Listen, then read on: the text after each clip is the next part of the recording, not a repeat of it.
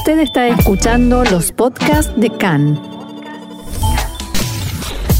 CAN, Radio Nacional de Israel. Y ahora vamos, sí, a arrancar con la información de este martes 29 de septiembre, 11 del mes de Tishrei. La Knesset debate la limitación de protestas contra el primer ministro durante el cierre y se producen forcejeos entre manifestantes y policías en el exterior.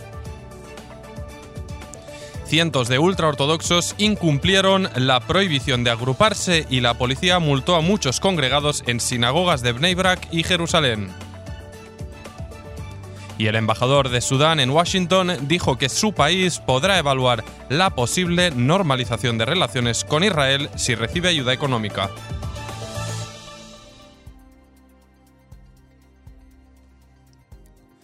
Bien, y arrancamos en primer lugar con esta información que está pasando, está ocurriendo ahora mismo en la Knesset. Vemos en directo ahora mismo decenas, sino cientos de coches que siguen eh, viajando en dirección a Jerusalén con banderas de Israel y banderas negras en protesta a esta medida que pretende limitar las marchas contra el primer ministro Benjamin Netanyahu durante la época de cierre.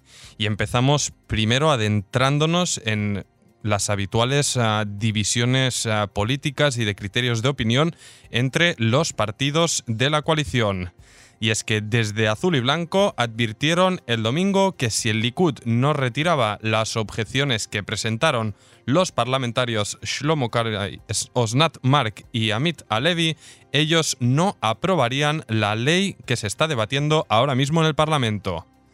Finalmente, hoy por la mañana, a primera hora, el Likud retiró las objeciones presentadas, las cuales pretendían establecer limitaciones sobre las protestas aplicables no solo en situación de cierre total, como estamos ahora mismo, sino también en el caso de que el país se encuentre en un cierre parcial. Según estas limitaciones, solo podrían llegar al sitio de la manifestación aquellos que se encuentren a una distancia de mil metros o menos desde su vivienda hasta el lugar de la protesta. Es decir, literalmente solo podrían llegar a Balfour los vecinos del mismo barrio. Debido a esta amenaza, debido a la amenaza por parte de Azul y Blanco, el Likud ha priorizado que se apruebe la ley en la cual se limitarán las manifestaciones a mil metros desde la vivienda solo en las circunstancias de cierre total como estamos viviendo en estos días y al menos hasta el próximo 10 de octubre. Sin embargo, la parlamentaria Ayelet Shaket de Yamina ha presentado una objeción similar a la del Likud y en el caso de que este último partido la apoye, la ley podría no ser aprobada debido a la falta de apoyo de azul y blanco. Por su parte, desde la organización Fortaleza de la Democracia se dirigieron esta mañana al asesor letrado del gobierno, Abihai Mandelblit, y exigieron que el proceso de la aprobación de la ley que limita las manifestaciones sea desestimado debido a la intervención en el mismo del propio primer ministro Benjamin Netanyahu, quien se encuentra en una posición de conflicto de intereses al respecto, porque obviamente estas manifestaciones piden ni más ni menos que su renuncia. La apelación alega que Netanyahu está directamente involucrado en el avance de los procedimientos legislativos con el objetivo de restringir el derecho a manifestarse. En este contexto, y en vista del propósito de las manifestaciones para poner fin a su mandato como primer ministro, la abogada Daphna Holtz Lachner afirma que Netanyahu se encuentra en un grave conflicto de intereses con respecto a la iniciación, formulación y promulgación de la ley sobre las normas del derecho a manifestarse bajo las restricciones de la crisis del corona.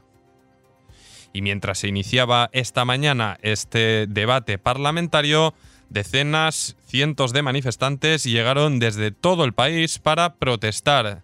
Según la policía, agentes y funcionarios municipales de Jerusalén retiraron pancartas que se colgaron en los accesos a la sede del Ministerio de Finanzas, ubicado frente a la Knesset, y alegan que fueron golpeados con palos y otros objetos por algunos asistentes. Un agente recibió un golpe y el agresor fue detenido al instante. Y la policía realizó en la noche de ayer una operación en Bnei Brak en la cual multó a quienes infringían las normas del cierre y no cumplían con las indicaciones del Ministerio de Salud. En dicha operación, decenas de personas fueron multadas, en especial jóvenes que no usaban mascarilla y no cuidaban del distanciamiento social de dos metros. Y es que las imágenes hablan por sí solas, sinagogas abiertas a pesar de la prohibición, donde obviamente el espacio vital era mínimo, estaban todos bien apretados. Hasídicos de Vishnitz fueron sorprendidos por la policía también esperando autobuses abarrotados de gente y también sin mascarillas. Los agentes también abordaron autobuses en la ciudad y distribuyeron docenas de multas a los infractores. Mientras tanto, 40.000 estudiantes de yeshivot, casas de estudio de la Torah, fueron autorizados ayer a volver a sus respectivas casas después de 40 días de estudio en centros de estudios que permanecieron cerrados. Por su parte, el coordinador para la lucha contra el corona en la sociedad ultraortodoxa, Ronnie Numa, expresó esta mañana su preocupación por la falta de cooperación de algunos de los estudiantes que volverán a sus casas. En una entrevista a Cannes, Numa expuso que miles de estudiantes no están dispuestos a realizarse un examen de COVID-19 y por esta razón no es claro cuántos de ellos se contagiaron y cuántos deberían permanecer en aislamiento. Y agregó, me molesta mucho, estos 10.000 estudiantes que no cooperan son el principal problema. No tenemos ningún control ni información sobre ellos. Yo temo lo que suceda con su salida de las yeshivot y vuelta a sus hogares. Y más información de Corona, el Servicio de Inteligencia del Ejército difundió esta mañana un informe que indica que por primera vez desde el comienzo de la pandemia, Israel superó a Estados Unidos en cuanto a la cantidad de personas fallecidas por día en proporción a la población del país. Además, en base a este informe, el número de nuevos contagios por día en Israel sigue siendo el más alto del mundo en relación a la población y la cantidad de pacientes en estado grave sigue aumentando drásticamente, un incremento de alrededor del 70% en el último mes y más de 10 veces en los últimos tres meses. En base a estos datos y al continuo aumento del nivel de contagios en personas mayores de 60 años, los autores del informe estiman que el número de infectados aumentará significativamente a corto plazo. Por ello, el ministro de Salud, Julie Edelstein, dijo esta mañana, aquí en Diálogo con Khan, que el cierre impuesto por el gobierno antes del comienzo de Yom Kippur, atentos, no finalizará dentro de 10 días, dijo. Definitivamente el cierre no se levantará, manifestó Edelstein y continuó, no existe ningún escenario en el cual dentro de 10 días levantemos todo y digamos, ya está, se acabó.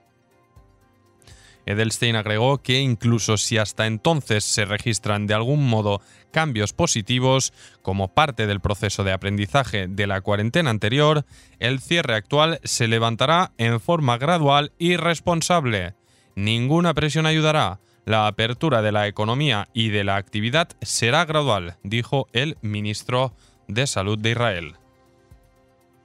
En cuanto al objetivo fijado por el primer ministro Benjamin Netanyahu en las discusiones en las vísperas de Yom Kippur, según el cual el sistema de salud debería estar listo para tratar a unos 1.500 pacientes en estado crítico a partir del jueves, Edelstein dijo que espera que no lleguemos a esa situación, pero el sistema definitivamente se está preparando para escenarios difíciles. Y sobre la intención de muchos ciudadanos de seguir protestando incluso durante el cierre total, como están demostrando ahora en estos instantes en Jerusalén, Edelstein dijo, eso terminará en miles de pacientes más y en pacientes más en estado grave en los hospitales. El ministro de Salud dijo también que todos debemos asumir la responsabilidad. No pasará nada si la gente encuentra otras formas de protestar. Es su derecho, pero es posible hacerlo incluso sin reunirse e incumplir todas las reglas. Veremos, estaremos pendientes, por tanto, cómo queda este debate, este duro debate parlamentario sobre una decisión obviamente espinosa y cuyas consecuencias conoceremos en las próximas horas.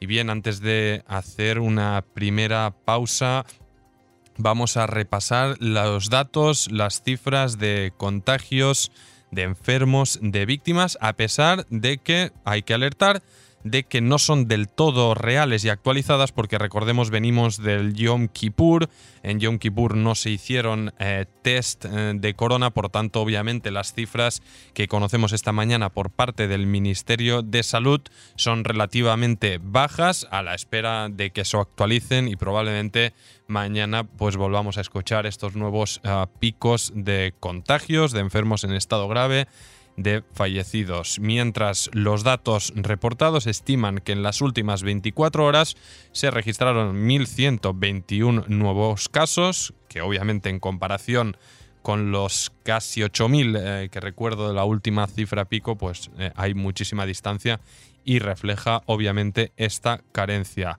En total, el Ministerio reporta que son 65.025 los pacientes activos en el país y de estos enfermos 755 se encuentran en estado grave. La cifra total de fallecidos son 1.507 y para ponernos en perspectiva, en estos últimos 507 se han registrado tan solo en las últimas tres semanas. Así que obviamente el ritmo de mortalidad crece y va al alza. Seguimos adelante con más información y en primer lugar una alerta de última hora que nos llega en estos instantes y es que Qatar solicitó a factores norteamericanos que intervengan frente a Israel para impulsar un acuerdo de devolución de los cuerpos de soldados y desaparecidos israelíes en manos de Hamas en la franja de Gaza, un tema largo, complejo, que obviamente viene de hace mucho tiempo y vamos a ver cuáles son los desarrollos de esta información que conocemos en estos instantes. Vamos a ver si hay más ampliaciones. Mientras tanto, seguimos adelante y es que al término de la jornada de Yom Kippur ayer, Maguen David Adom informó que 305 personas requirieron atención médica por deshidratación 129 por accidentes en bicicleta. A pesar del cierre, sí que mucha gente y sobre todo muchos niños no dejaron escapar esta oportunidad de salir con las bicis a las calles vacías y más tranquilas incluso de lo habitual en el Yom Kippur.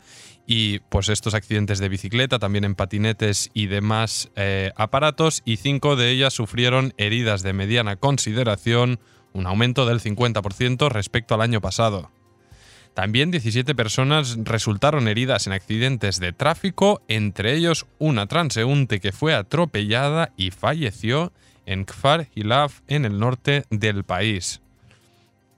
La policía entregó en total 3.922 multas por violación de las restricciones del cierre por el coronavirus durante Yom Kippur, la mayoría por salidas prohibidas, pero más de 900 por no usar mascarilla y en 44 casos por transgresión del aislamiento domiciliario, incluso de personas con resultado positivo de COVID-19. Menuda irresponsabilidad en mayúsculas.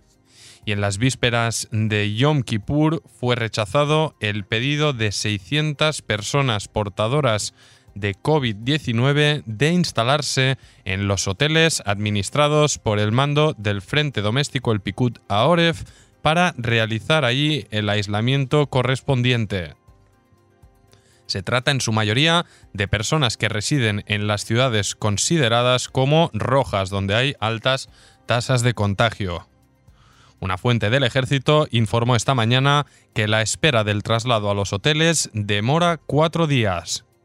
Según esta fuente, entre los 60.000 pacientes activos registrados hoy en día en Israel, tan solo 2.500 se han instalado en los hoteles a cargo del Pikud a Oref.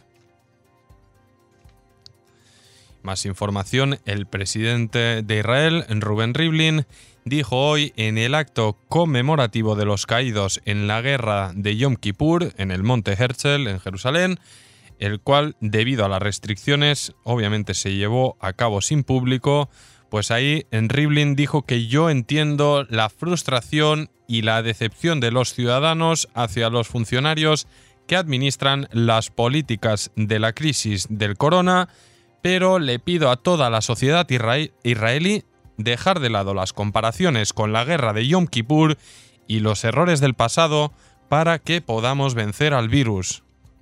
Nuestra seguridad nacional necesita que construyamos de nuevo el pacto entre los ciudadanos y sus representantes, el respeto por la ley y la obediencia a las indicaciones. Y vamos con más información, está también incluida en nuestros titulares y es que el embajador de Sudán en Washington, Nur Edin Sati, dijo que su país podrá evaluar la posible normalización de relaciones con Israel si a cambio recibe ayuda económica. En declaraciones al diario Al-Sharq al-Awsat, el diplomático estimó que el presidente norteamericano Donald Trump difundirá muy pronto una orden presidencial para retirar a Sudán de la lista de países que apoyan el terrorismo, pero al mismo tiempo agregó que esa medida no es una condición impuesta por su país para normalizar las relaciones con Israel. Sudán ya lleva varias semanas en esta lista de hipotéticos países musulmanes próximos en la lista de normalizar relaciones y también apareció en los últimos días Kuwait. Y el diario libanés Al-Akhbar informó esta mañana que se espera que el subsecretario de Estado norteamericano, David Shenkar, visite el Líbano el, el, próximo mes para acordar la fecha para la declaración de un acuerdo marco entre Israel y el Líbano por la frontera marítima entre los dos países, además de iniciar conversaciones en la sede de la ONU en Nakura, en la frontera israelí-libanesa. Según dicho periódico, no se espera que el hecho de que el Líbano no tiene gobierno sea un obstáculo para las conversaciones. Durante el fin de semana, una fuente israelí dijo que el Líbano e Israel habían llegado a acuerdos que permitirían comenzar las negociaciones el próximo mes respecto de la frontera marítima y también al respecto de las reservas de energía en esta área del Mediterráneo.